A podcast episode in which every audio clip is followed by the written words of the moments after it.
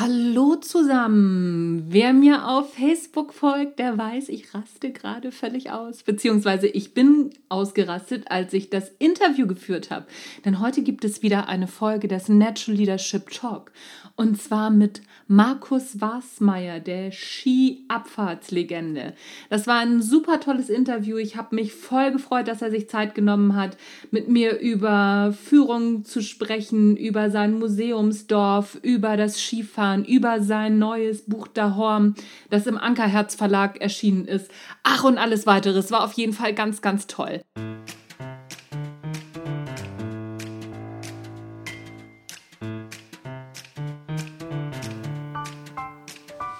Hallo und herzlich willkommen beim Natural Leadership Podcast.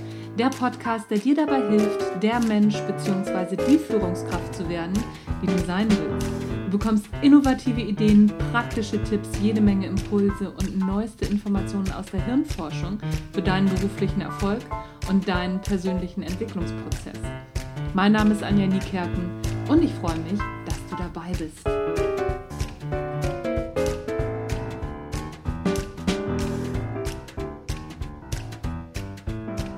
Zu Gast im Natural Leadership Podcast Markus Wasmeier. Markus war in den 80er und 90er Jahren erfolgreicher Skirennläufer. Er fuhr Rennen in sämtlichen Disziplinen. Im Riesenslalom wurde er 1985 Weltmeister und 1994 Olympiasieger. In diesem Jahr gewann er auch im Super-G olympisches Gold.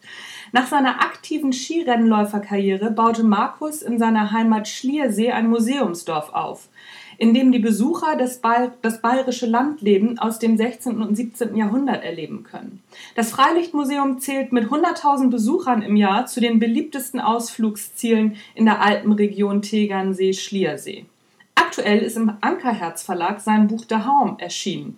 Eine Biografie, die nicht nur heimatverbunden ist, sondern die auch vom 158 Stundenkilometer Abfahrtsrausch berichtet, von Abenteuern auf den Fidschi-Inseln sowie dem Ratschlag eines Indianerhäuptlings. Darüber und wie es an, ist, ein Museumsdorf zu führen, spreche ich heute mit ihm. Markus, herzlich willkommen im Natural Leadership Podcast. Ja, hallo, grüß euch gut alle miteinander. Freut mich, dass ich da sein kann. Ja, vielen Dank, dass du dabei bist und dir Zeit genommen hast. Ich habe ja jetzt schon einiges über dich erzählt. Mm, fangen wir doch mal damit an. Wie wird man vom Skirennläufer Initiator eines Museumsdorfes? Wie kam es dazu? Das ist natürlich für viele äh, ein großes Fragezeichen. Aber man muss eins verstehen, bevor meine Skikarriere begonnen hat, ähm, habe ich praktisch äh, einen Beruf erlernt. Das machen die wenigsten, aber ich war Restaurator und Lüftelmaler, oh. gleicher Beruf wie mein Vater ist. Habe selbst schon mit elf Jahren mit meinem Vater zusammen das erste Haus transferiert, um äh, ähnlich wie, ein, wie die Museumshäuser sind, wohne selbst in den 80er Jahren äh, seitdem in einem so einen alten Hof, den ich selbst äh, versetzt habe. Also das heißt vom Originalplatz zum, äh, zum neuen Standplatz. Und ja, war schon immer meine Leidenschaft, das Handwerk und vor allen Dingen mit alten Gegenständen, die zu restaurieren, das war schon immer meine Liebe. Drum war das der Weg relativ nah, dann schnell äh, meiner Heimat wieder was zurückgehen, weil diese Gebäude, die ich da gekannt habe, alle vom Verfall waren. Das heißt, da ist das Dach schon eingebrochen. Und mir hat es einfach leid getan, dass unsere Kultur verschwindet und wollte ich meine Heimat etwas zurückgeben. Mhm, das, ist, das klingt ja spannend. Da schließt sich die nächste Frage gleich an. Gibt es Ereignisse oder Personen in deinem Leben, jetzt dein Vater habe ich rausgehört, aber die dich in der Hinsicht auch noch besonders geprägt haben?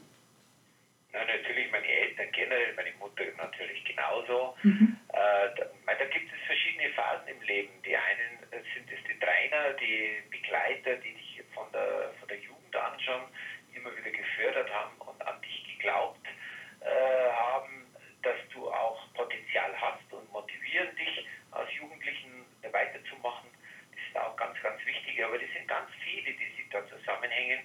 Und dann gibt es halt so einzelne Personen, die dann so wirkliche Wegweiser gegeben haben. Und das ist im Leben immer so, manchmal aus so, dass dir eigentlich selbst nicht so gefällt, was der sagt, oder einer, der dich motiviert, den Weg zu gehen. Also da immer wieder Phasen im Leben und darum habe ich auch immer das Motto, es ist selten ein Schaden, wo nicht ein Nutzen ist und wenn ich nachträglich betrachte, dann waren alle diese Dinge, die auch nicht so positiv waren, einer der größten Wegweiser zu dessen, was ich jetzt bin. Mhm. Wenn du sagst, also gerade so die Dinge, die nicht so positiv waren, dass das die, die größten Wegweiser waren, mm, magst du ein Erlebnis oder ein, magst du etwas rauspicken davon? Ja, es gibt da viele natürlich. Die, die einen äh, sind zum Beispiel auch schwere Verletzungen, wenn du dir, ich habe mir mal die Wirbelsäule zweimal gebrochen und war kurz vor Querschnittslähmung.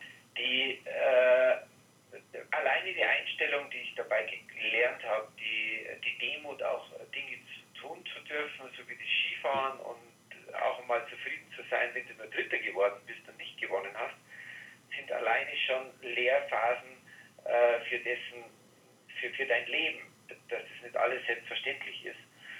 Dann gibt es natürlich auch andere äh, Möglichkeiten, wie wenn eine Skifirma, die dich zehn Jahre so betreut, dass du äh, meinst, ist, ja, du gehörst zu der Familie und die lassen dich einfach äh, irgendwann mal mitten im Sommer dann fallen und, und du bist ganz verzweifelt und weißt nicht, wie du die nächste Saison bei Olympia starten kannst. Und das sind halt so Dinge, die äh, am Anfang unwahrscheinlich dich im Boden wegzieht und denkst da, wie, wie, wie, wie mache ich das, wie kann ich das schaffen? Und dann ist auf einmal doch wieder ein Weg entstanden und am Ende weiß ich, dass wenn das nicht passiert wäre, wäre ich nie Olympiasieger geworden. Mhm, mhm. Also mit anderen Worten, aus, aus ja, Rückschlägen kommt man immer wieder gestärkt raus. Absolut. Also die, diese äh, Tiefschläge, die man kriegt, das sind eigentlich meistens die Dinge, die ja, dein Leben wieder ordnen, wieder äh, du auch wieder neue Ideen entwickelst, weil es aus der Not raus einfach notwendig ist und äh, das sind eigentlich Dinge, die sollte man auch äh, ja, nicht so negativ behaften. Das ist, äh, man, man muss einfach die Chancen nutzen, um Dinge wieder zu verändern. Und diese Veränderung, die bringt dich wieder weiter nach vorne. Das Ziel darfst du natürlich nie aus den Augen verlieren. Und das habe ich auch nicht. Und die Ergebnisse haben so bestätigt, dass das der richtige Weg war. ja, ganz offensichtlich. Ich spring noch mal über zu dem Thema Museumsdorf. Ähm, als, als Betreiber dieses Museumsdorfs, wie, wie führt man so, so ein Museumsdorf? Vielleicht auch im Vergleich zum wirtschaftlichen ähm, unter, also, oder Wirtschaftsunternehmen. Gibt es da Unterschiede? Nein, also vom Sport zur normalen äh, Wirtschaft oder zum Selbstständigen ist eigentlich alles das Gleiche. Du musst dir deine Ziele setzen, du musst die mit einer ja, Energie einfach nachgehen. Du, du, du hast äh, einfach die gleichen Auf und Abs in, einen, in einer Firma genauso und das war im Museum natürlich auch. Wenn ich mal bedenke, ich habe vor 20 Jahren diesen Verein gegründet, der die Trägerschaft hat von diesem Museum, der ist gemeinnützig. Mhm. Wir haben mit 0 Euro begonnen und also wir, das heißt, ich habe ja natürlich auch Mitstreiter gebraucht, für einen Verein zu gründen und da waren wir da sieben unerschrocken die Menschen, die da mir mehr oder weniger das geglaubt haben, dass das funktioniert. Also da bin ich heute noch fasziniert, dass die da so viel Vertrauen gehabt haben. Und äh, haben von diesen 0 Euro, habe ich dann fast ja, die 4 Millionen Spenden eingeholt und habe mit denen dann das Museum gebaut. Ja, Wahnsinn.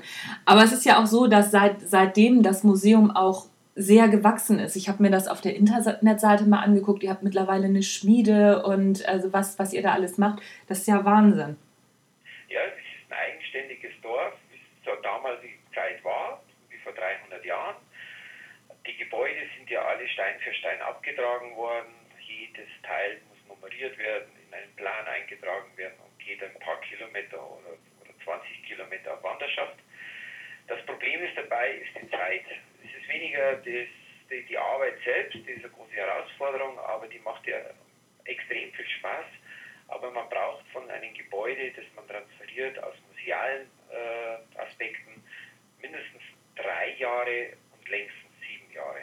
Und diese Zeit die ist natürlich äh, ein Wahnsinn. Ja, und im Museum habe ich acht Jahre mal nur gebaut, bevor überhaupt ein Mensch das Museum besuchen hat dürfen. Mm, mm. Braucht viel Energie. Ja, und vor allen Dingen auch eine Vision, ne? Auf jeden Fall, sonst äh, hält man sowas nicht durch, oder? Also die Vision ist, ist natürlich ein wichtiger Teil, klar, aber wenn die Leidenschaft nicht da ist, das Herzblut, äh, das unbedingt äh, deiner Heimat zurückzugeben und du selbst einen Spaß hast, dann ist das auch nie Arbeit. Also äh, das habe ich auch nie so gesehen, wobei mich das Museum mindestens zehn Stunden am Tag beschäftigt.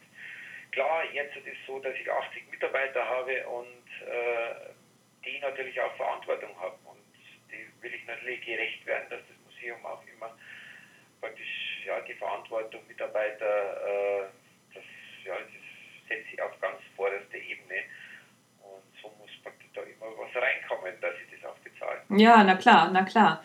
Da schließt sich die nächste Frage hervorragend an. Welche Eigenschaften hat für dich die ideale Führungskraft? Also, gehen wir mal vom ganzen Leben aus. Das ist ja das, was ich im Buch auch beschreibe. Mhm. Du kannst keinen die wichtigen Dinge im Leben nicht diktieren. Kinder nicht, Erwachsene nicht, sondern du musst sie vorleben. Und das ist ein wichtigster Teil, wenn du mit Ehrenamt arbeitest hilft es nicht, dass du den Ehrenamtlichen sagst, er soll das machen und selbst machst du nichts. Das funktioniert nicht. Mhm. Du musst am vorderster Front, du musst der Erste sein, du musst das vorgeben, was du wirklich auch äh, von ihnen erwartest. Das musst du aber doppelt machen. Und dann macht jeder mit. Und das ist bei den Kindern so, das ist im Berufsleben so. Und ich glaube, damit kann man sich auch äh, vieles, vieles sparen. Und das ist mein großes Motto, ich auch gern hätte, äh, auch der Umgang, das Miteinander, dieses Auge in Auge, nicht jetzt von oben nach unten zu schauen, sondern eben auf gleicher Ebene, egal was der macht. Und äh, das ist, glaube ich, ein wichtiger Punkt im Leben, das sollte man beachten und dann geht alles, alles viel leichter. Ja. Glaubst du, dass die ideale Führungskraft geboren wird oder kann man sowas lernen? Ja, für mich war das schon am Anfang ein bisschen ein Problem, denn ich war ja im Sport ja nur einzeln unterwegs. Ich war nur für mich selbst zuständig. Mhm. Hatte zwar ein Team hinter mir, die sich äh, extrem gekümmert haben um, um alles, dass ich die Möglichkeit habe, mich auf, nur auf mich zu konzentrieren. Und äh, jetzt bist du aber doch mehr verantwortlich auf dessen, was du machst. Und äh, das ist dann schon ein Unterschied, ob du beim Sport ein, ein Team von einer Mannschaft bist oder äh, ein Einzel und hast auf einmal ein Team, das du dir schaffst und das dann mit so einer Größe. Es war schon eine Lernphase, aber da ich ja, wie vorher schon gesagt habe, sehr viel vorlebe, war das eigentlich sehr einfach, die, ja, sagen wir mal, dieses Herzblut oder diese Leidenschaft ebenfalls in dieses Projekt zu bringen.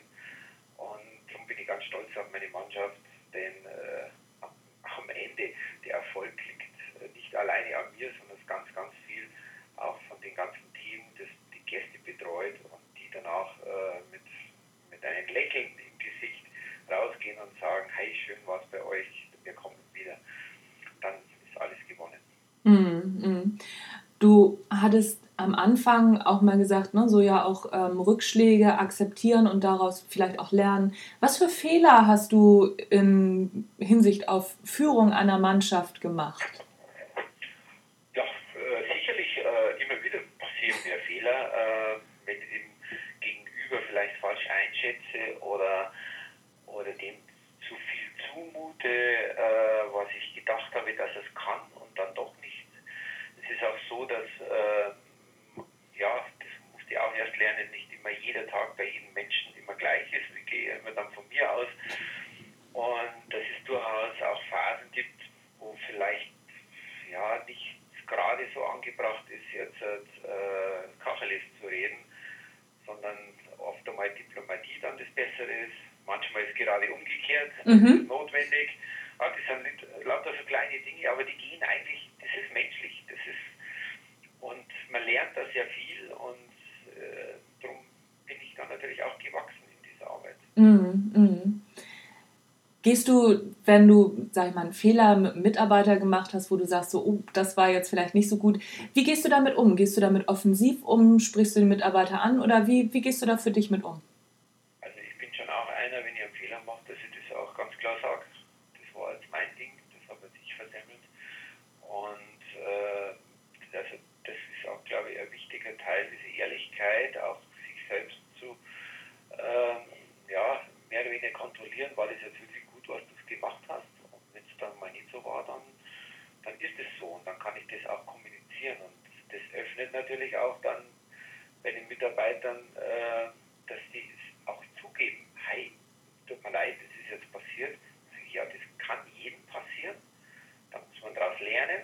Mhm. Das ist das, was ich tagtäglich in meinem Sport gemacht habe. Wenn mir ein Fehler passiert ist,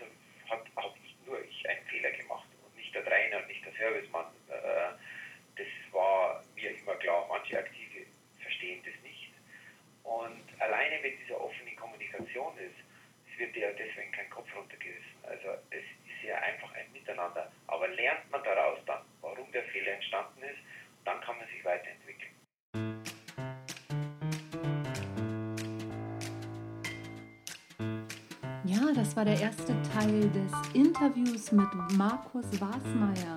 In der nächsten Folge gibt es den zweiten Teil. Da erzählt er auch noch was über sein Buch, über Geschichten, die er erlebt hat mit einem indianischen Medizinmann. Ganz tolle, spannende Dinge und wie gesagt, das Interview hat mir unglaublich viel Spaß gemacht. Ich hoffe, es macht euch auch genauso viel Spaß. Hört auch beim nächsten Mal wieder rein. Das war der Natural Leadership Podcast. Bewerte das Ganze doch mit ein paar Sternen bei iTunes. Ich freue mich wie Wolle darüber. Das war's für heute. Tschüss, bis zum nächsten Mal.